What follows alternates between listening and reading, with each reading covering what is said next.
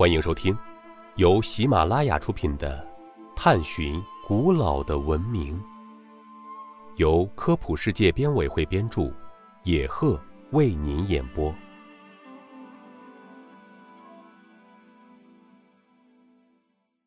第一百四十七集，《最后的晚餐》结构布局有什么特色？《最后的晚餐》高四点六米。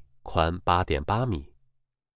达芬奇构图时，将画面展现于饭厅一端的整块墙面，再利用透视原理，使观众感觉房间随画面做了自然延伸。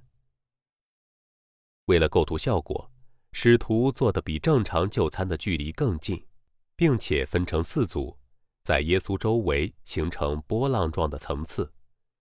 越靠近耶稣的门徒，越显得激动。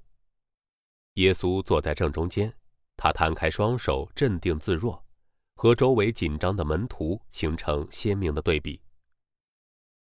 耶稣背后的门外是祥和的外景，明亮的天空在他的头上仿佛形成一道光环。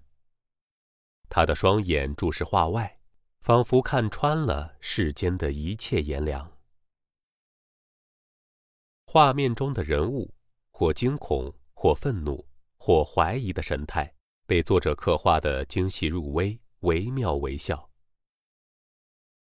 这种典型性格的描绘与话题主旨密切配合，构图多样统一，效果互为补充，使此画无可争议地成为世界美术宝库中最完美的典范杰作。